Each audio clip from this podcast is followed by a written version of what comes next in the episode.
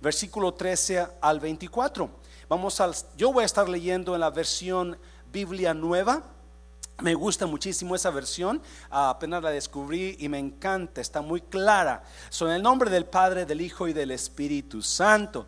Dice el versículo 13, ese mismo día, dos de ellos se dirigían a un pueblo llamado Emaús, a unos 11 kilómetros de Jerusalén. Iban conversando de todo lo que había pasado. Mientras hablaban y discutían, Jesús mismo se acercó y comenzó a caminar con ellos. Hmm. Pero ellos no lo reconocieron, pues sus ojos estaban velados. ¿Cuántas veces usted estará caminando y siente que está solo sin darse cuenta que con usted va el Señor Jesús? ¿Yeah? ¿Cuántas veces usted siente que Dios lo abandonó, pero la verdad es que ahí va con usted y usted no lo puede reconocer? Él les preguntó, versículo 17, ¿de qué vienen hablando por el camino? ¿Sabe usted que las caminatas de la vida se disfrutan más cuando uno tiene con quién platicar? ¿Yes? Las caminatas de la vida se disfrutan más cuando uno tiene con quién caminar. Si usted ha caminado con alguien tramos largos, usted se da cuenta que de repente se le pasó el tiempo así, porque la conversación estaba tan interesante que usted se, fue una hora, dos horas y usted está metido en la conversación. So, así van ellos caminando. Versículo 17 les preguntó, ¿de qué vienen hablando por el camino? No, note esto. Se detuvieron ellos, tenían los rostros embargados de tristeza. Tenían, otra versión dice, tenían los ojos cargados de tristeza. ¿Cómo está usted en esta mañana? ¿Está triste? Jesús dijo que las ventanas del alma son los ojos. Lo que usted y yo traemos en el alma sale por los ojos. ¿Yes? Si trae tristeza, se le notan, especialmente si usted tiene ojos expresivos. Everybody knows you're sad. Everybody notices that you're not feeling well. They see you and they see sadness in you. Lo ven a usted y lo ven tristes. Jesús los miró cargados de tristeza. ¿Por qué? Well, mire aquí está. Uno de ellos, llamado Cleofas, le dijo: ¿Eres tú el único que ha estado en Jerusalén? Y no, Cleofas me gusta para el nombre de mi nieto. Cuando tenga primer nieto, le voy a decir a Clay, como es mi nieto, es mi hijo, el primer nieto que tenga, le voy a decir, ese le llamas Cleofas. ¿Ya? Uno le dijo, ¿eres tú el único que ha estado en Jerusalén y no se ha enterado de lo que ha pasado en estos días? Él les preguntó, ¿qué ha pasado? Ellos le respondieron, si acuérdese, cuando Jesús hace una pregunta, él ya conoce la respuesta. Él pregunta para que usted sepa dónde usted está. Para que al repetir lo que usted conteste, a usted se dé cuenta su situación. Sí, otra vez, las preguntas son importantes en la vida porque las preguntas nos llevan a otros niveles. Si usted nunca pregunta nada, usted va a quedarse en el mismo nivel. So Jesús les preguntó,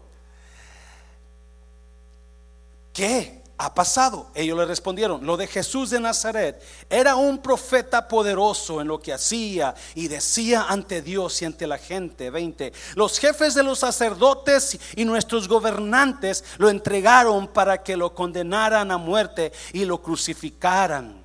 Versículo 21. Sin embargo, ahí está la tristeza.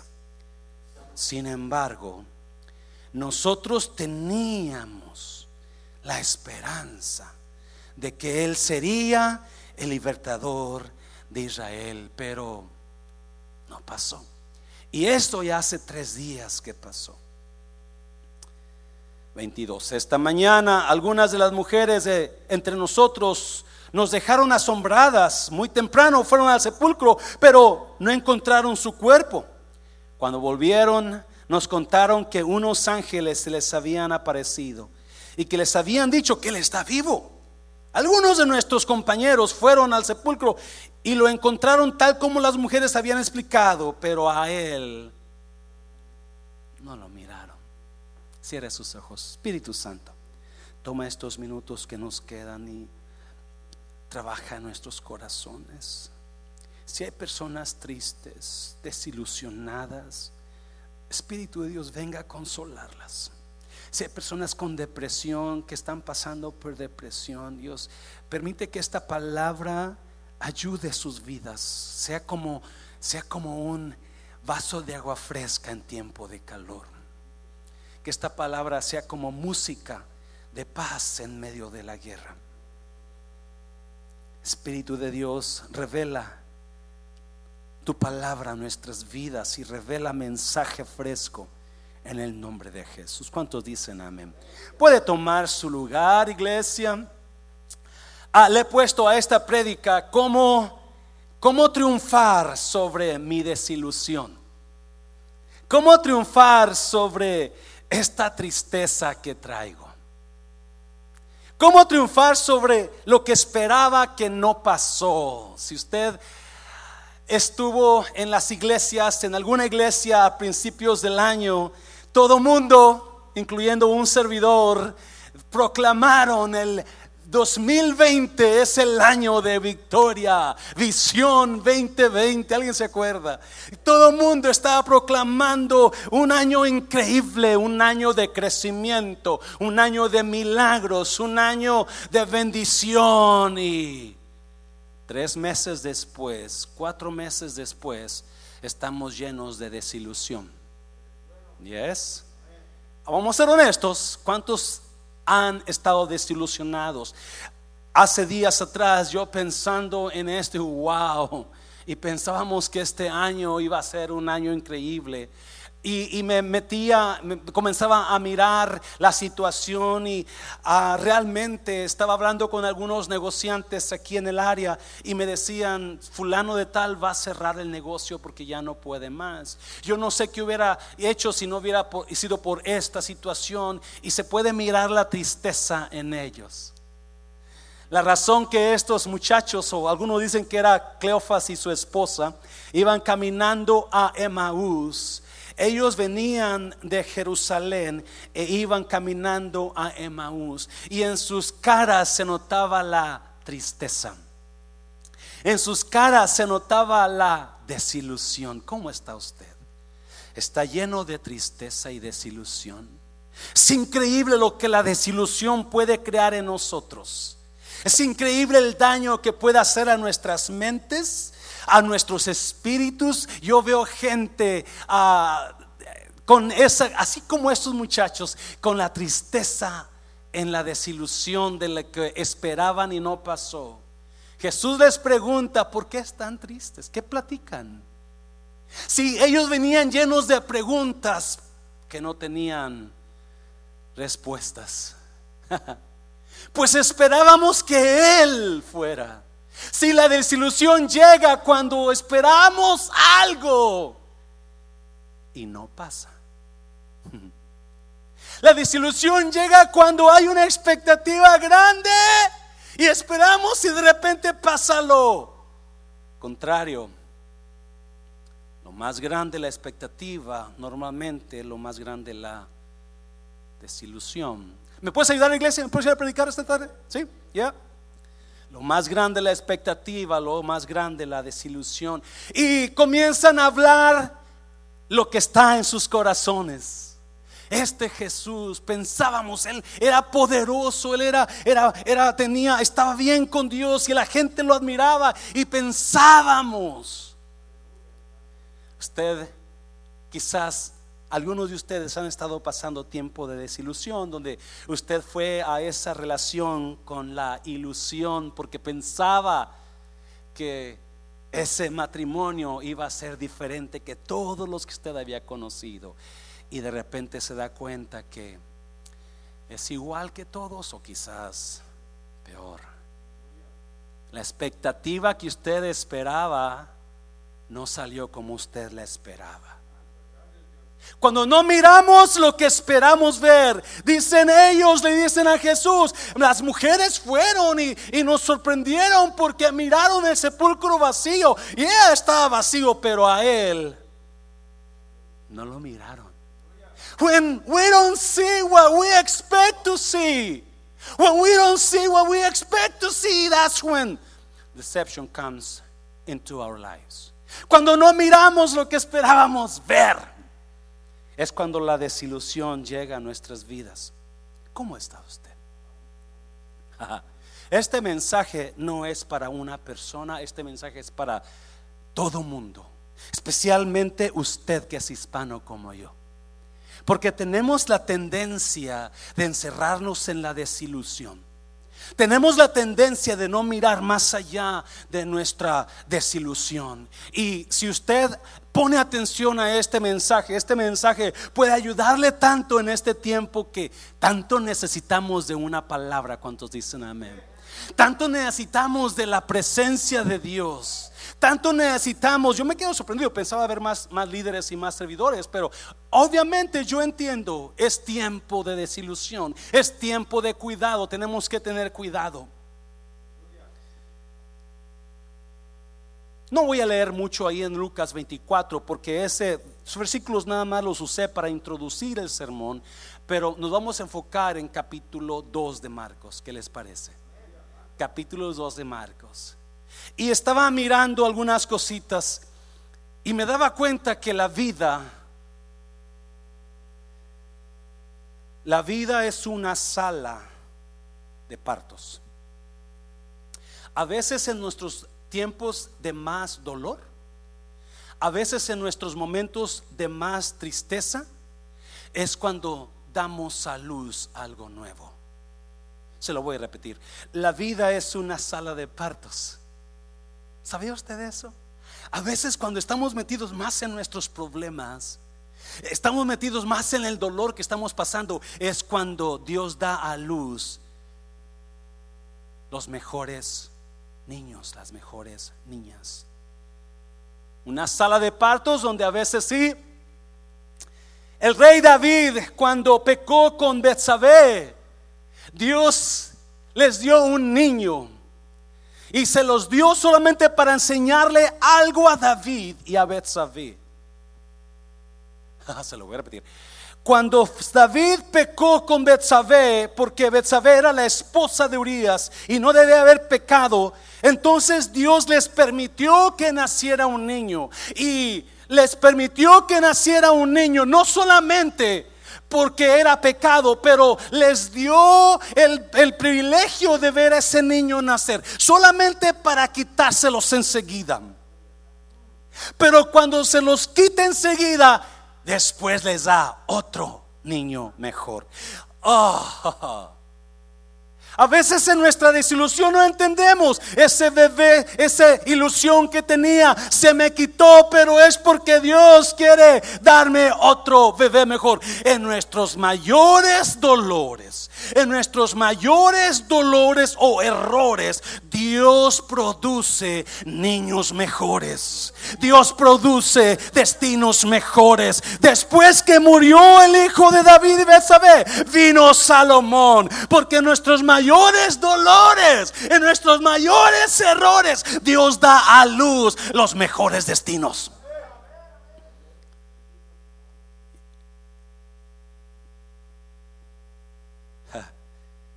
Por eso la vida es una sala de partos donde están muchos niños naciendo.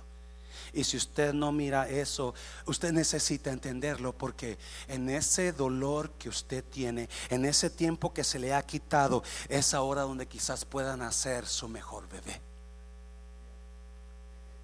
Los Cleofas y quien sea la otra persona que iba con él, iban llenos de tristeza porque no miraron lo que ellos esperaban.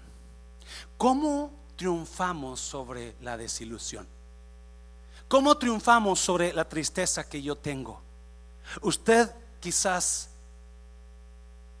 está igual que yo, donde, ay Dios mío, hace días, ¿le puedo, ¿le puedo decir algo en secreto? Lo bueno es que no hay mucha gente aquí, ¿sí? Le puedo decir algo en secreto, pero acuérdese, los secretos que yo le digo no los diga nadie, ¿sí? Hace días estaba tan difícil la falta de finanzas en el, refrán que dije, voy a tener que cerrar por un tiempo. voy a tener que cerrar por un tiempo porque no hay finanzas. Y comencé a hacer unas transacciones para ver si podía conseguir finanzas y al siguiente día Dios mandó finanzas. Eso fue en la mañana, pero en la tarde me llegó otra noticia del gobierno. Tú, las otras finanzas que tú aplicaste ya están aprobadas.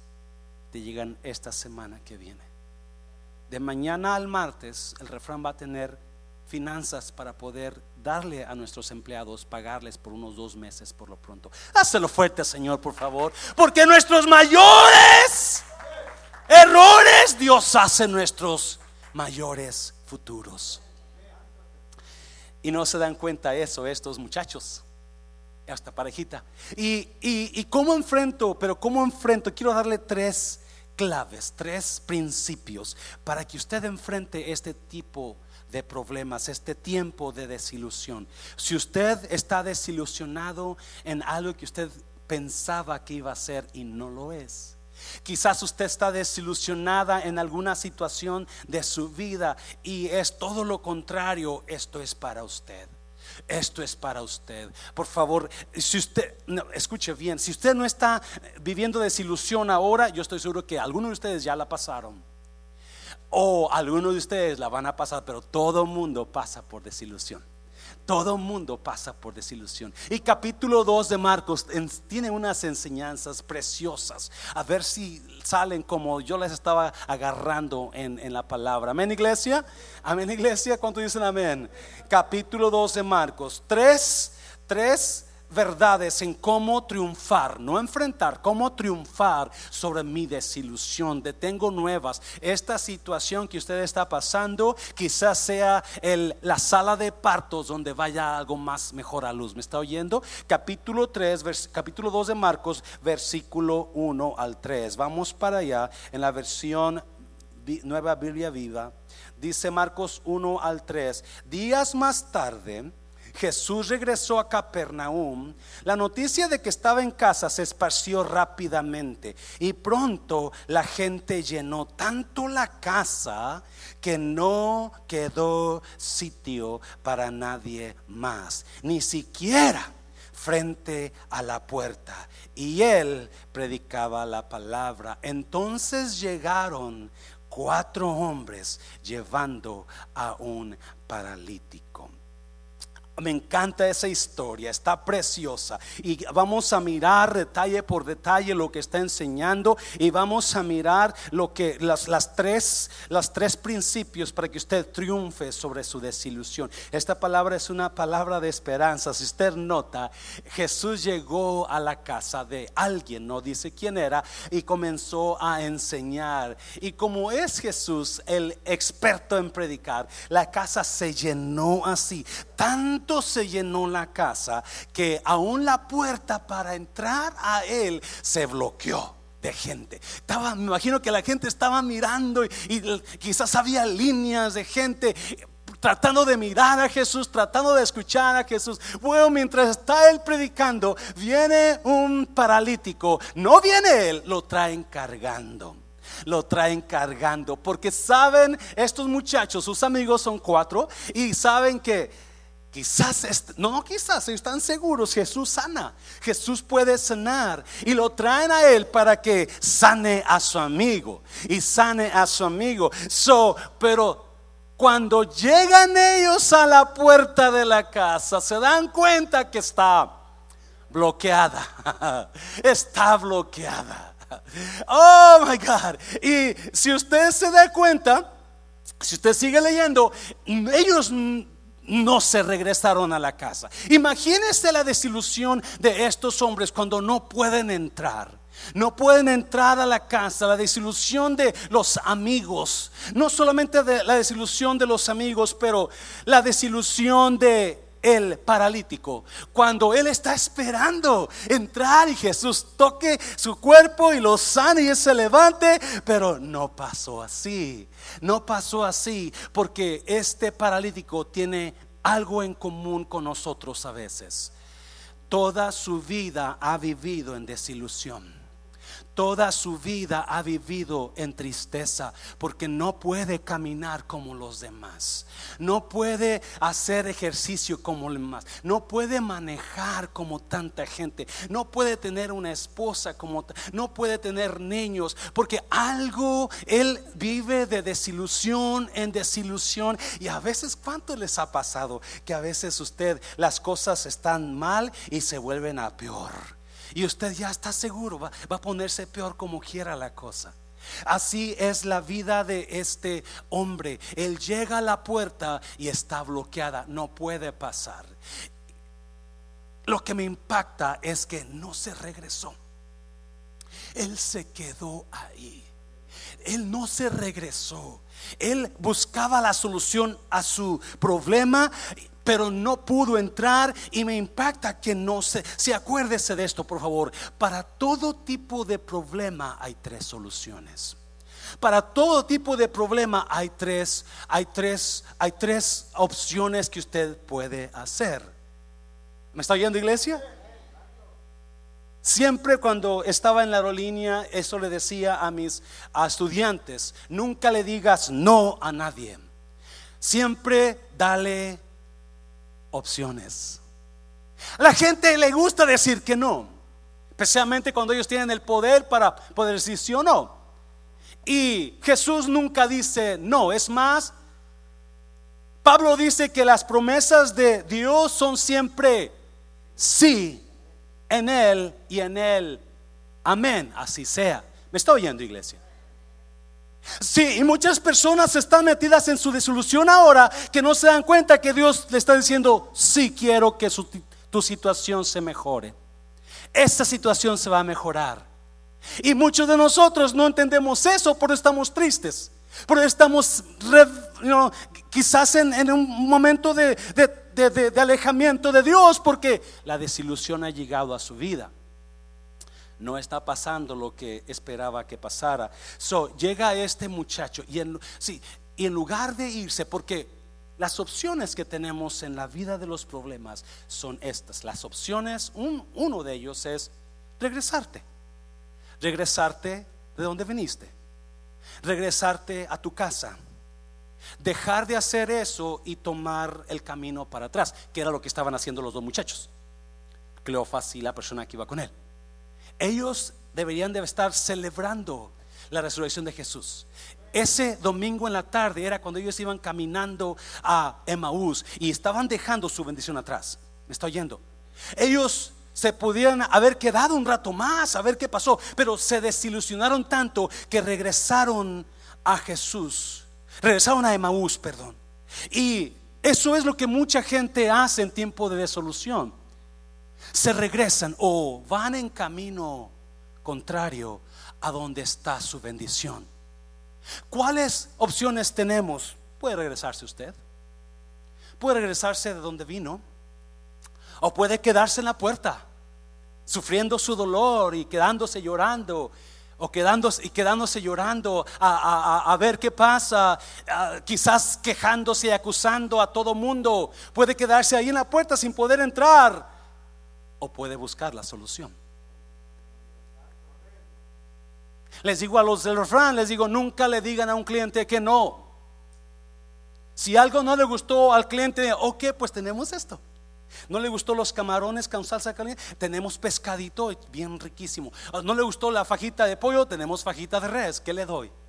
No le gustó la coca mexicana, le doy coca americana, ¿cuál quiere? Siempre acuérdese, hay tres, tres opciones. So, Nunca, la buena, la mejor opción nunca es regresarte. Y es el problema con muchos de nosotros. Nos regresamos de donde pensamos que era nuestra solución, ahora vamos en camino contrario. Porque no nos gustó a cómo se, cómo se mejoraron las cosas. Él no se regresó. Él no se regresó. no se regrese. La solución número uno para que usted enfrente sus desilusiones nunca se regresen. Nunca se, él, quédese ahí y a ver, vamos a buscar la solución. Vamos a, vamos a ver la manera de arreglar la solución. Si él no se regresó, aunque escuche bien, aunque él estaba paralítico. La razón que nos desilusionamos tanto en la vida, escuche bien, la razón que nos desilusionamos tanto es cuando nos sentimos insuficientes para arreglar ese problema. Se lo voy a repetir. La razón que nos desilusionamos tanto es cuando nos sentimos insuficientes para arreglar la solución, para arreglar ese problema que estoy pasando. Y ese hombre no era suficiente ni para él mismo. Ese hombre no era suficiente para cuidarse, tenía que depender de otros. Qué desilusión tener que depender de otros. Si no sé si estaba casado, me imagino que no, pero imagínese tener que depender de la esposa. Tienes que llevarme allá. Tienes que moverme para allá. Tienes que llevarme al baño. No podía él. Había una desilusión en su corazón. No podía depender de él mismo. Y muchas veces la dependencia de los, en la dependencia de los demás es cuando nosotros nos desilusionamos. Porque no somos suficientes ni para nosotros. No sé si me está entendiendo, pero cuando viene una persona, pastor, ya me voy de la iglesia porque pues ya no estoy aprendiendo mucho. Me está diciendo usted no es suficiente para mí. Y se siente uno de lo peor cuando te dicen, tú no eres suficiente. Tú no puedes arreglarla así. Tú tienes que depender de mí. Si usted depende de otras personas, le tengo nuevas. Hoy puede romper ese hábito hoy puede. Si la dependencia de los demás nos hace desilusionarnos. Pero escuche bien, a través de la escritura, la Biblia me enseña que la dependencia de los demás me puede llevar a la dependencia en Dios. Y cuando nosotros dependemos de Dios, es cuando pueden resultar los mayores milagros. En otras palabras, Dios usualmente revela nuestra insuficiencia para demostrar su provisión. Se lo voy a repetir. Muchas veces Dios revela nuestra insuficiencia. Es más, la Biblia está llena de hombres y mujeres insuficientes para lo que Dios los había llamado. Pero porque Dios es el Dios de provisión. Él revela nuestra insuficiencia. Porque lo que va a hacer con usted va a ser grande. ¿Me está oyendo? So, si usted está metido en un problema, en una situación donde usted no es suficiente para usted usted mismo, déjame decirle, deje que obre Dios en esa insuficiencia. Dios es el que revela nuestra insuficiencia para poder mostrar su provisión. A veces lo mejor que nos puede pasar en la vida son puertas bloqueadas. A veces lo mejor que puede pasar en la vida son puertas bloqueadas.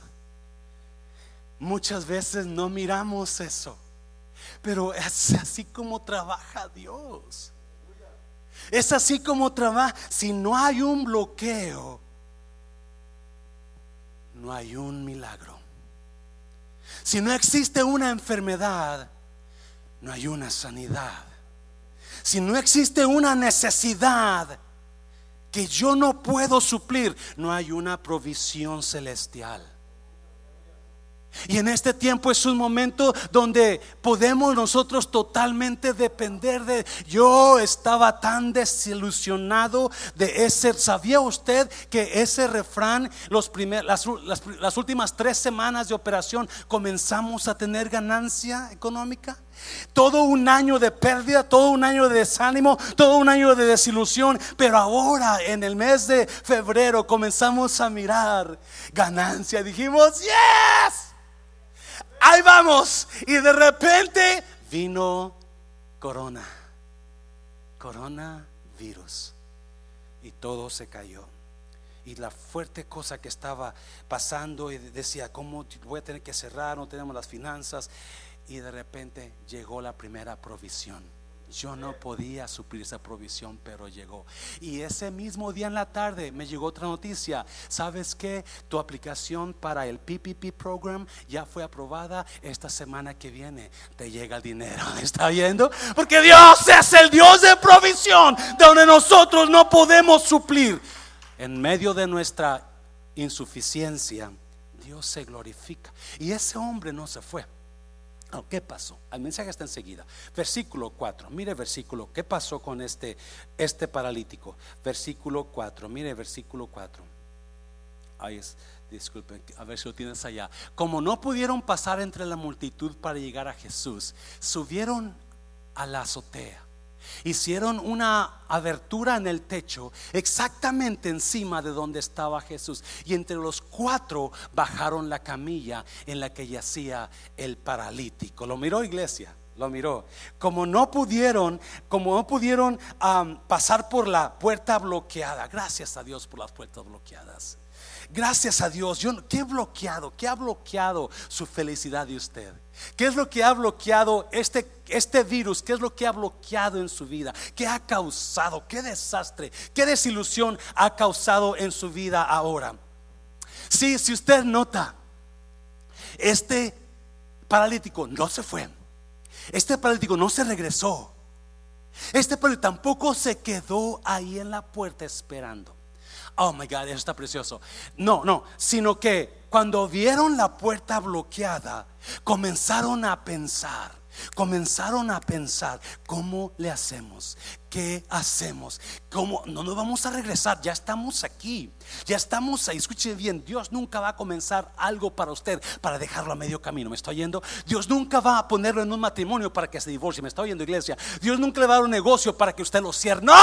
¿Me está oyendo? Oh, porque hay una manera. Número dos, número dos, pon ahí por favor. Número dos, ¿qué hago? No solamente no me voy a regresar, porque cuando yo me regreso, voy en sentido contrario a la voluntad de Dios. ¿Me está oyendo? Cuando yo me regreso de mi destino, cuando decido no ir para allá, cuando allá está la bendición y me regreso, voy en sentido contrario. Y usted sabe qué pasa cuando usted va en sentido contrario, ¿sí o no? Usted, alguien ha caminado en sentido contrario en la carretera. ¿Qué pasa?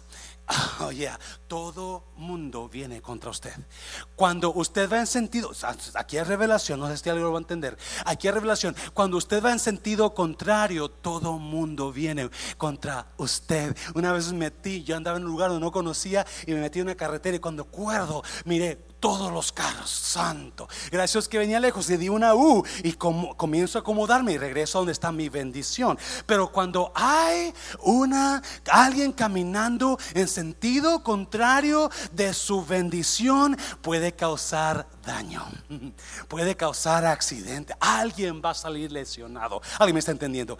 Alguien va a salir con, con daño. Alguien y mucha gente están caminando en sentido contrario porque la desilusión que tienen, por la tristeza que traen. Mucha gente, así como estos dos hombres, iban para Maús, su bendición estaba en Jerusalén. Pero van en sentido contrario. Muchas parejitas, muchas esposas están caminando en sentido contrario por los problemas que tienen. Y por eso está su bendición dejándola más atrás. Bueno, este hombre lo que hizo no vivió por razonamiento, buscó revelación. Se lo voy a repetir.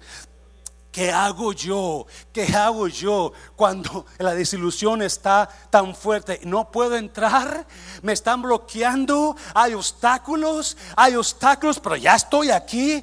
¿Qué hago yo? ¿Qué hago yo? No busque razonamiento, busque revelación. Oh, eso está buenísimo. Si sí, nosotros los hispanos llegamos a la puerta bloqueada y comenzamos a llorar nosotros los hispanos llegamos al problema y comenzamos a acusar a los demás. Nosotros los hispanos llegamos a la situación donde te cierra el mundo y te pones a, te sientas y o te regresas en sentido contrario. No este, no busque razonamiento, busque revelación. Oh, oh, ese hombre se quedó, no se quedó en la puerta solamente, no se regresó, pero comenzó a pensar, Dios enséñame qué podemos hacer. Enséñame. Escuche bien, por favor. Cuando buscamos razonamiento, vamos a actuar en lo que nosotros podemos controlar. Cuando buscamos razonamiento o conocimiento, actuamos limitadamente. Solo que podemos controlar, todo es limitado. ¿Me está oyendo iglesia? Todo es limitado. Y eso es lo que muchos de nosotros hacemos. Comenzamos a actuar con nuestro razonamiento. No, pues para mí que él ya no me quiere a mí. No, pues le, miré un texto ahí a la que hablaba de con una mujer, es porque ya no me quiere, es porque me, ya me dejó de amarme. No es que la situación como está, todo mundo está cerrando los negocios, ¿cómo va a ir a mí?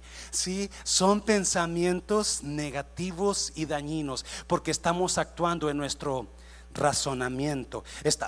Este mensaje no es para cualquier persona, este mensaje es para personas que están dispuestas a salir de su disolución aunque la puerta está bloqueada. ¿Me está oyendo iglesia? Si el razonamiento siempre va a actuar igual. El razonamiento siempre va a actuar igual que todo mundo. Usan la lógica, usan la lógica y eh, comienzan a actuar. Y lo que le dijo el amigo, lo que le dijo la compañera, es que ella me dijo que hiciera esto porque están usando el razonamiento. ¿Me está oyendo? Oh my God, están usando el razonamiento. Y muchas veces nosotros estamos así, usando y nos quedamos en la puerta, odiando, señalando, hablando o nos regresamos a donde venimos como los otros dos porque está bloqueada la puerta. Cuando usamos nuestro razonamiento, usualmente todo lo que hagamos va a ser limitado. Todo lo que hagamos va a ser limitado.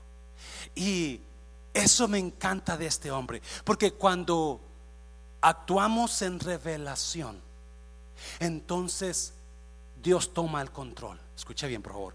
Cuando actuamos en la revelación, todo razonamiento revela lo que está pasando, nada más. Todo usar, usar mi mente es revelar lo que está pasando. Pero, escuche bien, cuando usamos revelación, entonces sabemos cómo manejar lo que está pasando. Se lo voy a repetir. Razonamiento, razonamiento es mirar lo que está pasando y decir, pues no se puede, no se puede entrar está muy duro la cosa, está muy dura la, situación. El virus me está, está atacando tanto que tenemos que cerrar el negocio. El virus está tan fuerte que tenemos que dejar lo que estamos haciendo. Es que no podemos seguir lo que estamos, porque el razonamiento te va a bloquear. Y lo que hagas usando tu razonamiento siempre va a ser limitado. Pero este hombre no se quedó usando su razonamiento. Él comenzó a buscar revelación. Él comenzó, escuche bien por favor, esta es una táctica que los predicadores usamos. No podemos quedarnos en lo que todo mundo enseña, me está oyendo. No podemos quedarnos en lo mismo de siempre. Como predicadores tenemos que buscar la revelación de Dios para mirar qué es lo que podemos darle al pueblo que se, eh, que se enamore más de Dios. Y comenzamos, eh, pero la gente que se queda en su razonamiento va a actuar igual que todo mundo. Van a decir lo mismo, van a hablar lo mismo, van a actuar igual. Van a, y todo lo que usted haga basado en su razonamiento va a ser limitado. Pero cuando actuamos en revelación, es cuando Dios toma el control. ¿Me está oyendo? Cuando actuamos en revelación es cuando Dios toma el control. Y cuando Dios toma el control, todo lo que pase va a ser ilimitado. ¿Me está oyendo? ¿Alguien está oyendo? Todo cuando Dios toma el control va a ser Va, todo lo que pase no va a tener límites. ¿Me está oyendo, iglesia? Entienda eso, por favor. Yo no sé si alguien me está entendiendo en esta mañana. Pero, y eso es lo que este hombre comenzó a hacer. Este hombre comenzó a mirar, ok, no puedo entrar, tampoco voy a regresar. Tampoco, no, no, ya estoy aquí, ya estoy a medio, ya estoy a la puerta de entrar, ya estoy casi ahí. Pero me pusieron obstáculos para entrar y, no podemos seguir ah, para adentro, tampoco voy a ir para allá. Entonces, Dios revélame, ¿qué vamos a hacer? Alguien está aquí, iglesia. Dios revela, ¿qué vamos a hacer entonces? Oh my God. Y yo no sé si de quién fue la idea, pero alguien dijo, ¿qué te parece si subimos al techo? Y el otro, bingo. Esa es la revelación. Alguien me está oyendo, iglesia. Oh my God, oh my God. Oh, escucha bien, iglesia. No podemos quedarnos en su razonamiento. No podemos quedarnos en el consejo que le dijo esa persona que no conoce de Dios nada, pero le habló consejo mundano. Le habló consejo que no tiene revelación. Todo lo que sea del hombre, todo razonamiento va a traer muerte al final. Me está oyendo porque todo es limitado. Pero cuando usted deja que comience a buscar la revelación de Dios, ah, Dios sé que no me entiende todavía. Cuando José fue sacado de Fara por Faraón, José fue a un lugar donde estaba lleno de sabios. Si usted lo lee, capítulo 42 de Génesis, creo, lleno de sabios, rascándose la cabeza, buscando la manera de cómo dar revelación al sueño de Faraón. Mm, ¿Alguien se acuerda? Magos, adivinos, sabios de todo lo mejor del reino estaban rodeando a Faraón, pero ninguno podía dar la solución solución a la problema de Faraón. Ninguno podía dar revelación al problema de Faraón. Ninguno podía revelar el secreto del sueño de Faraón hasta que llega José. Y cuando Faraón le dice, yo supe que tú puedes interpretar sueños. Y José le contesta, no, no, no, no, no, estás más, mis más, mi Señor, yo no soy él es. Porque revelación viene de Dios. No se le olvide eso.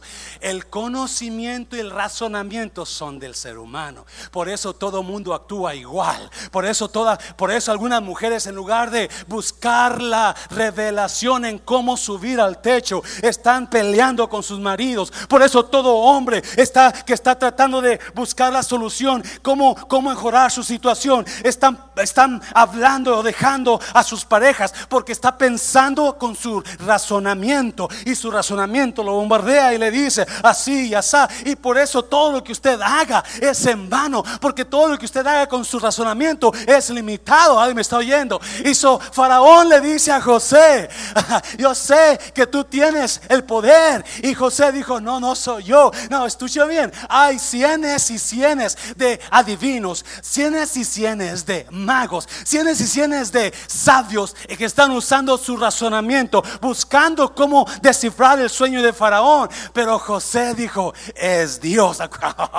Me está oyendo, porque hay áreas en nuestras vidas donde vamos a tener que dejar que Dios nos dé revelación. Oh my God, my God. Hay áreas de nuestras vidas que vamos a tener que mirar que Dios nos dé revelación para poder salir de la desilusión. Y cuando José le da el mensaje, esto es tu sueño, esto es lo que debemos hacer, Faraón le dice a José, tú eres el hombre ponte en ese lugar. Me está oyendo iglesia, venía un problemón grande al mundo y la gente con razonamiento normal no van a poder evadir los problemas. Me está oyendo iglesia, por favor. Hay gente que en este tiempo de virus se ha dejado caer porque usted no está buscando la revelación, usted está usando su razonamiento. Sí, cuando usamos nuestro razonamiento es cuando acusamos a los demás, es que él les tiene la culpa. Alguien me está oyendo. Cuando usamos nuestro razonamiento, comenzamos a buscar a quién apuntar el dedo. Cuando usamos el razonamiento, comenzamos a amargarnos la vida, porque todo lo que usted haga va a tener límites. Alguien me está oyendo, iglesia, pero José no. José no usó su razonamiento. Tampoco el paralítico.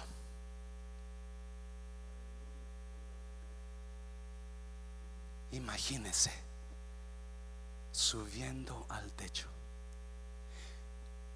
Yo he puesto techos, pero los puse cuando tenía unos veinte tantos años de edad. La semana pasada yo subí al techo de mi casa porque tenía que reemplazar la teja. Y adivine qué, no le miento. Cuando subí, todo bien, pero ahí andaba todo a, gatas porque no podía pararme. So, a gatas ando buscando, tratando de no caerme porque sentía que me caí, que me ladeaba. Y, y ya cuando subí y miro el daño de la teja, quiero bajar y adivine qué pasó. No podía bajar.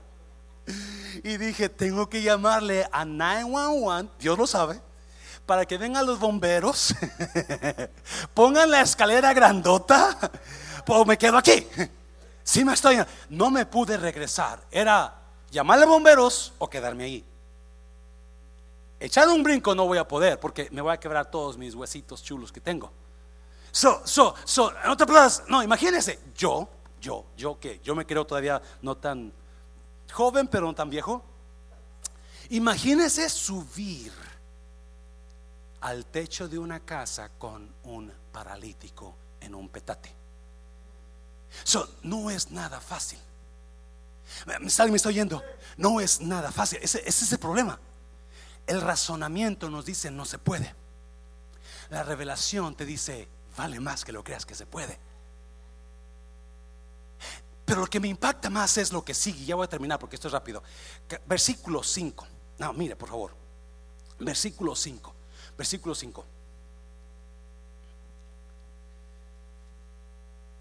Cuando Jesús vio la fe de ellos, le dijo al paralítico, Hijo, tus pecados quedan perdonados. Lo miró, lo miró iglesia. Ok, se lo voy a, se lo va a traducir. Cuando Jesús miró la fe de ellos, le dijo al paralítico, hijo, tus pecados te son perdonados. ¿Por qué dice Marcos que Jesús miró la fe? Porque la fe se deja ver. Igual como la que no es fe, también se puede ver. Jesús miró algo en el paralítico. Yo no sé otra vez de quién fue la idea, pero obviamente él tenía que estar de acuerdo a que lo subieran. Él tenía que estar de acuerdo a que, no, imagínese subir al techo y si, quizás está en columnas, ladeado y todos ahí y comenzaron a hacer un hoyo para bajarlo. So, ah, para que usted pueda salir de su desilusión. No solamente no se regrese en camino contrario, o no solamente no viva por razonamiento, sino busque revelación, pero mire lo que puede ser, no lo que es. Se lo voy a repetir. Número tres. Esto es, el mensaje. Si usted está en un momento de desilusión en su vida, por la situación que está pasando, si el paralítico pudo ver lo que podía ser, no lo que era ahora. Y Jesús pudo mirar lo que él miró. ¿Me está oyendo iglesia? ¿Alguien está aquí todavía? Jesús puede, puedo mirar lo que él miró. Si el problema con nosotros es que miramos la situación y eso es lo que creemos de la situación. ¿Alguien está aquí? El, problema con nosotros es que miramos el problema y no hacemos nada en cuanto al problema. Nos quedamos sentados o nos quedamos otra vez desilusionados o llorando. Pero el paralítico no miró su situación actual. Él miró lo que podía ser si actuaba en fe. Mire, oh, mire lo que puede ser, no lo que es. Yo sé que ahora se ve fea la cosa. Y aunque hace dos semanas o tres me llegó el pensamiento cerrar el refrán por la situación, la desilusión que había, me está oyendo, iglesia. Y, ah, pero, pero aún así pude mirar la provisión de Dios, pude porque aunque, escuche bien, no teníamos dinero para seguir abriendo, pero lo abrimos una porque el refrán es nuevo y otra porque los empleados los queremos bendecir. ¿Me está oyendo iglesia? Queremos darles trabajos. Alguien dice, ven aquí en esta mañana. Eh, pero no había dinero y de una manera u otra Dios proveyó para darles un paguito por ahí y ahora Dios está proveyendo para dos meses más para ellos. ¿Me está oyendo? Porque, porque si hubiéramos actuado en razonamiento, lo cerramos cerramos. Me está oyendo iglesia. Si hubiéramos actuado en razonamiento, lo cerramos. Pero ah, me está oyendo iglesia. Pero nosotros no miramos lo que es ahora, pero lo que puede hacer después. Es lo que oh, una vez cuando iban Elías y Eliseo caminando, Dios, Elías le dijo a Eliseo, hoy me voy a llevar a Elías. Y cuando iban a ser separados, Elías le dijo a Eliseo, pide lo que quieras, porque te, te será dado. Eliseo le dijo a Elías, pido que una doble porción de tu espíritu caiga sobre mí. Elías le dijo, difícil cosa has pedido, pero si lo puedes ver, lo puedes tener. escuche bien, por favor. Si lo puedes ver, lo puedes tener. Usted que está ahí en esa situación llorando, mientras usted siga mirando la situación, usted se va a quedar ahí, llorando, amargado, amargada, peleando, acusando. Pero porque usted está mirándolo así. Si el paralítico se queda en la puerta, hubiera culpado al primero que estaba en la puerta, al segundo que estaba, al que estaba atrás, al otro, al otro, a todo mundo. Podía haber culpado a todo mundo. Pero el paralítico no usó su razonamiento, usó revelación. ¿Cómo podemos hacerle? Alguien está aquí, iglesia. ¿Cómo puede? Y cuando Jesús, la escuche bien, so, hacen el pozo en el techo suben, hacen el pozo en el techo. Tiene que ser un pozo de unos seis pies de ancho. Quitan la teja, empiezan a quitarla. No se traían clavos y martillos o serruchos, yo no sé qué traían. Pero estoy seguro que alguien escuchó el ruido porque dice que estaba justo arriba de Jesús. Y imagínese usted ver bajar a este hombre en un petate. ¿Alguien conoce los petates? ¿Alguien ha dormido en petates? Le voy a poner esto a esta predicación mejores cucarachas brincan de mi petate, pero creo que no daba con el tema, so le puse cómo triunfar sobre su desilusión. Comienza a bajar, escucha un momento, espérame, espérame, porque está, está precioso. Jesús lo, no, Jesús ve la fe de ellos. ¿Cuáles ellos? Me imagino que los cinco. Imagino que no dice de los cuatro, no dice de él, imagino que los cinco. Y le dice al paralítico, tu fe te ha hecho salvo. Lo, lo lió, lo miró, lo entendió. Jesús bendice a los que pueden ver lo que pueden ser, no lo que son. Se lo voy a repetir. Jesús bendice, Dios envía bendición a los que ven lo que pueden ser, no lo que son ahora. Quizás la situación de ahora no es lo que usted quería ver, pero sobre esa situación usted puede ver lo que puede ser, no lo que es ahora.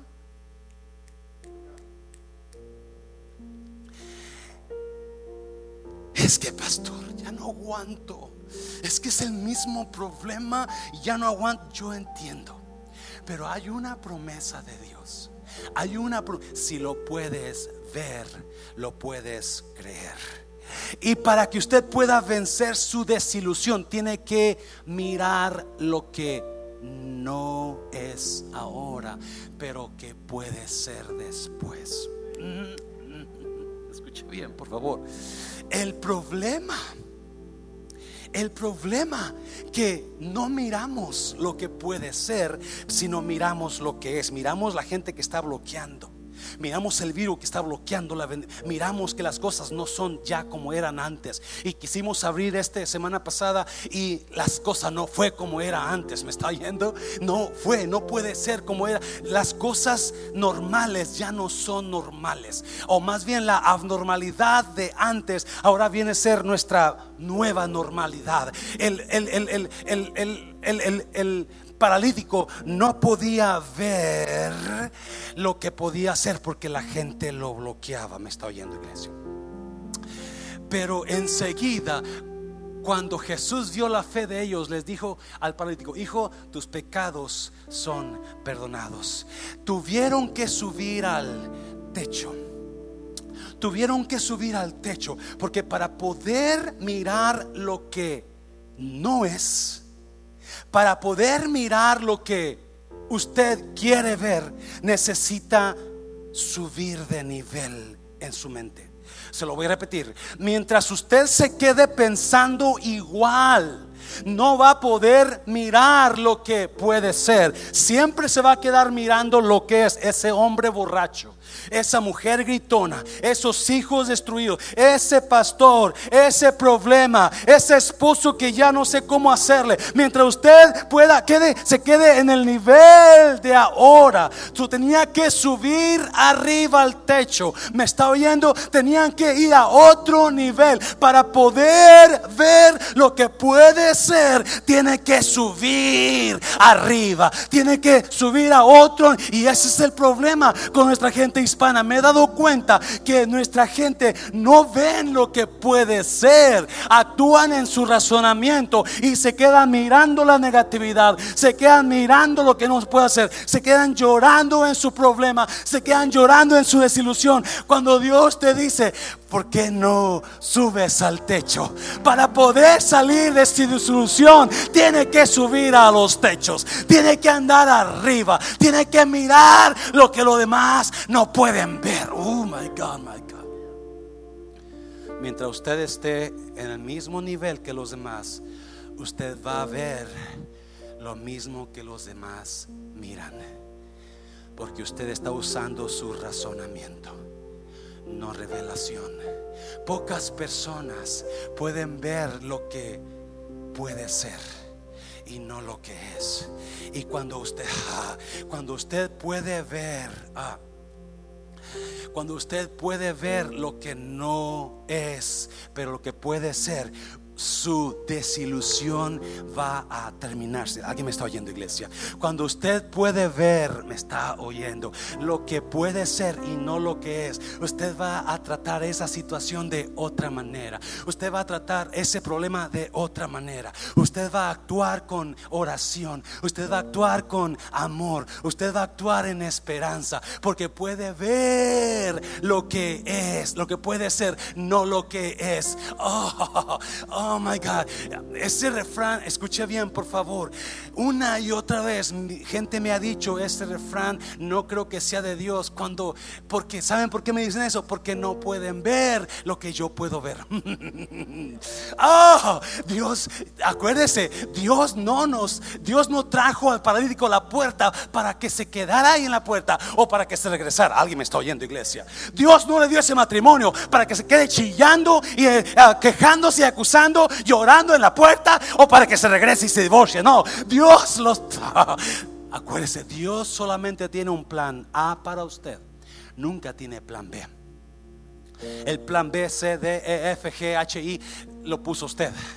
Pues si no trabaja con este, con aquel sí trabaja. Si no trabaja con esta, pues acá tengo la otra. No, no, no, no. Dios tiene un plan para usted y se llama plan A y no hay otro plan. Alguien está aquí, iglesia.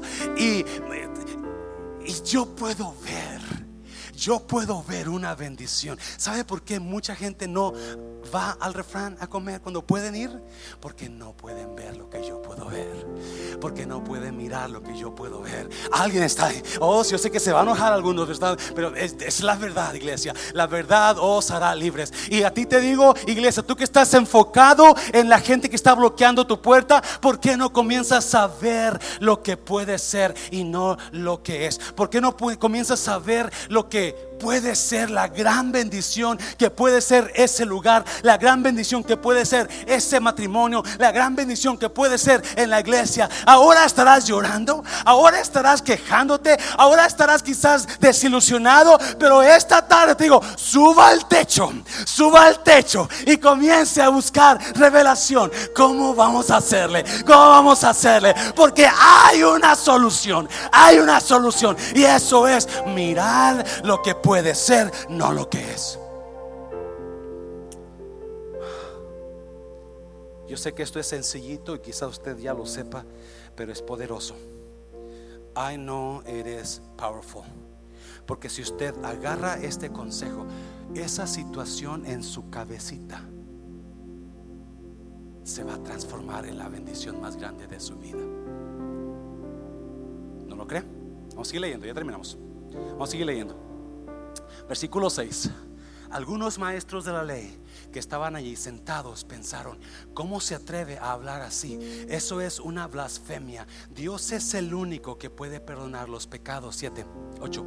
Jesús les leyó el pensamiento y les dijo, ¿por qué piensan ustedes así?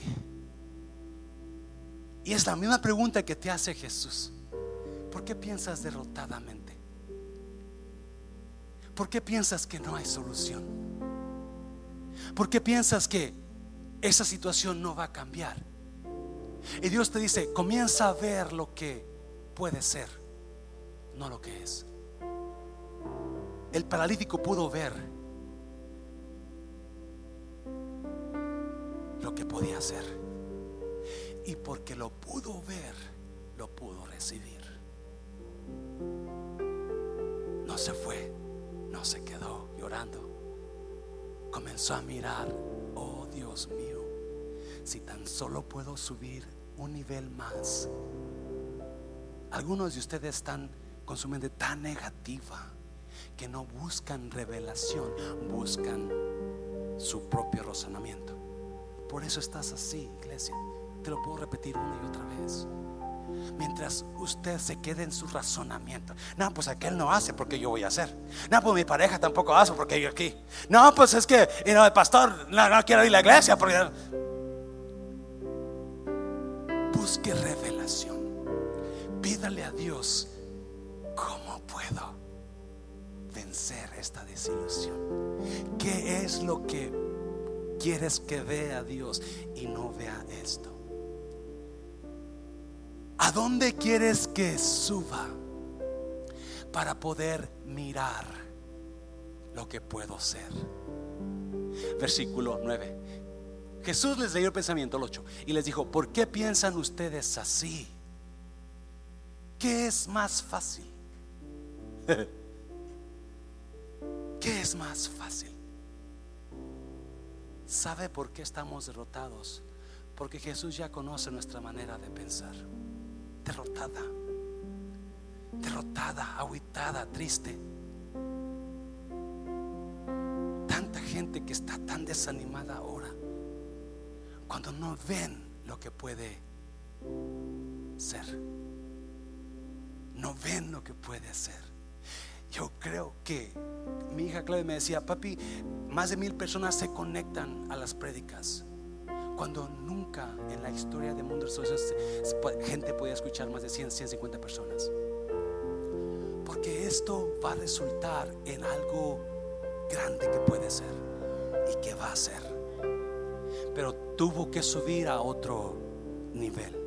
No podía quedarse con los demás. Es más, ni siquiera podía mirar a Jesús donde estaba. Tenía que subir a otro. Y aunque, escuche bien, por favor ir a otros niveles no es fácil. Subir a otros niveles es difícil.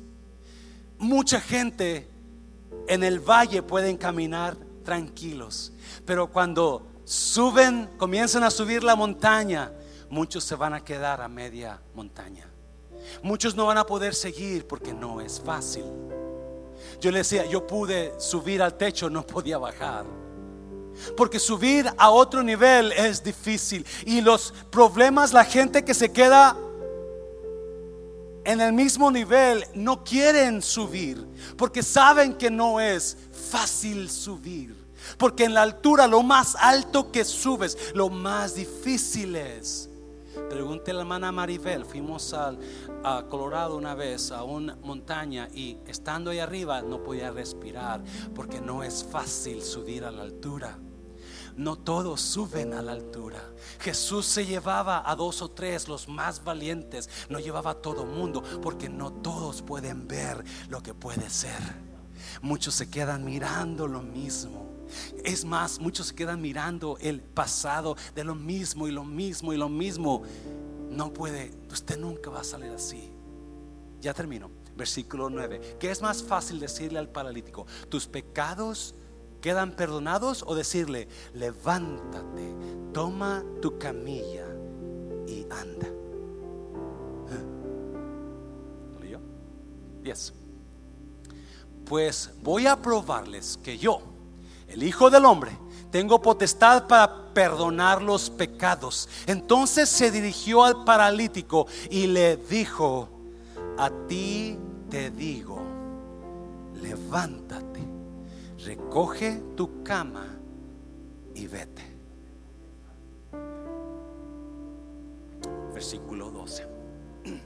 El hombre se levantó de inmediato tomó su cama, su petate, y se abrió paso entre la asombrada concurrencia que entre alabanzas a Dios exclamaba, jamás habíamos visto nada parecido.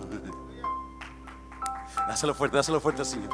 Jamás habíamos visto nada parecido. No, ¿por qué? ¿Por qué? ¿Por qué? ¿Por qué? ¿Por qué? Porque alguien pudo mirar lo que podía ser, no lo que era. Me está viendo, hay gente estancada en la misma manera de pensar. Hay gente que nunca han subido ni siquiera a un pie más de altura. Y este Jesús le dijo, levántate, toma tu cama, toma tu petate. No nunca el paralítico había podido caminar. Levántate, toma tu petate y vete, camina. Levántate, toma tu petate y camina.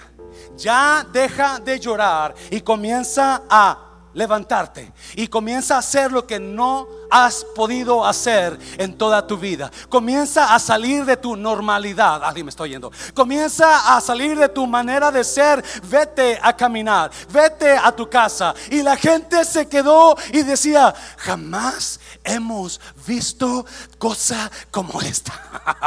Porque las gentes que ven cosas que no se miran son gente que no usan su razonamiento, usan revelación. ¿Me estoy oyendo? La gente que ve cosas que no se ven casi son gente que pueden ver lo que puede ser, no lo que es.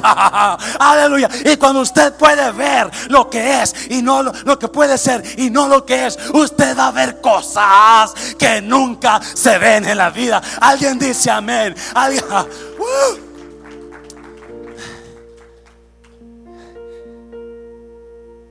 su situación, por más difícil que sea, puede cambiar. Su situación, por más triste que sea, puede cambiar. Su situación, por más desilusionante que sea, puede cambiar. Si tan solo puede ver lo que puede ser, no lo que es. Si tan solo comienza a usar revelación, no razonamiento. Pero algo que me quiero ya enfocar es cuando Jesús ve la fe de ellos, le dijo, tus pecados te son perdonados. No le dijo, eres sanado de tu enfermedad. Los que estaban mirando ahí se quedaron sorprendidos. ¿Quién es este para perdonar pecados? Solamente Dios puede perdonar pecados. Y Jesús dijo, oye, acuérdese, cuando Jesús le hace una pregunta a usted, la hace para agarrarlo a usted en su problema, para enseñarle lo mal que está usted y yo.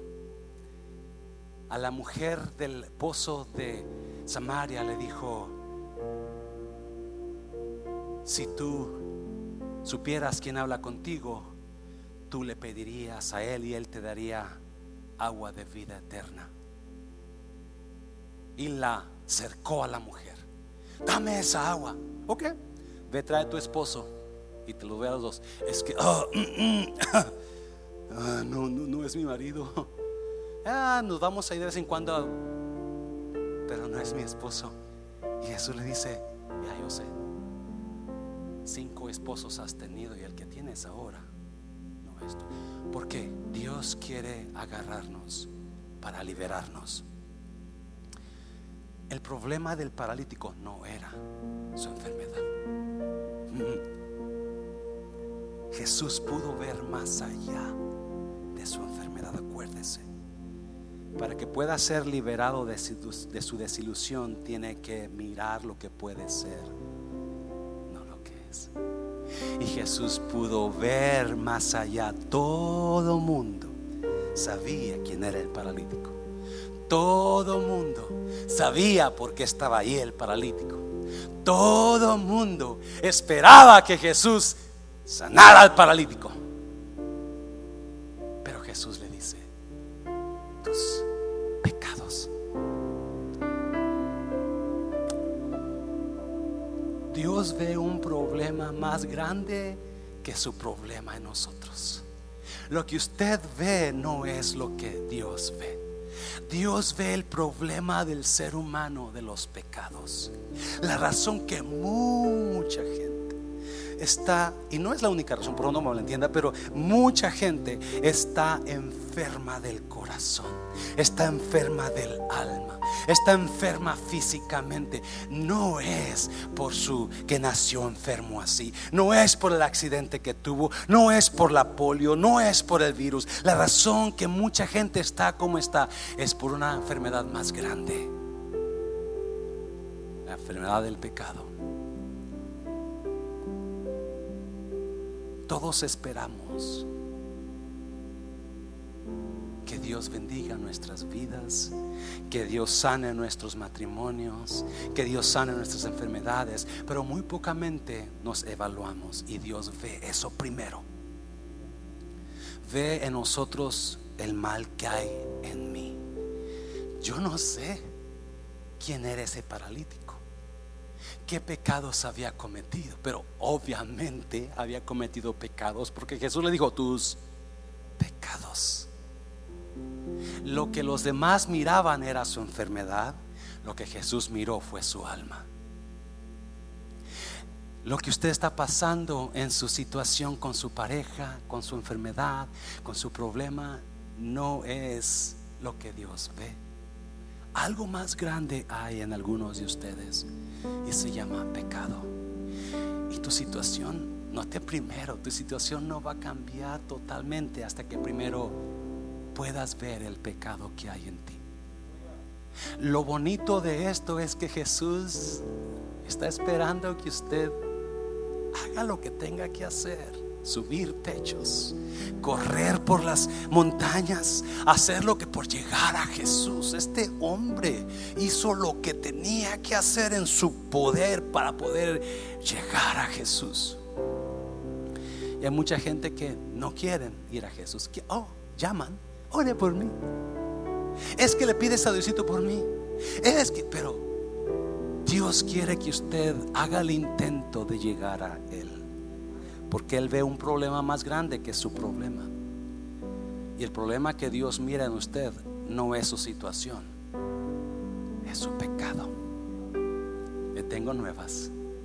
Los que estaban ahí dijeron, solamente puede Dios perdonar pecados, nadie más. Y Jesús dijo, es cierto, para que veas que yo soy Dios y yo solamente puedo perdonar pecados. A ti te digo, levántate, toma tu pétate y vete a tu casa.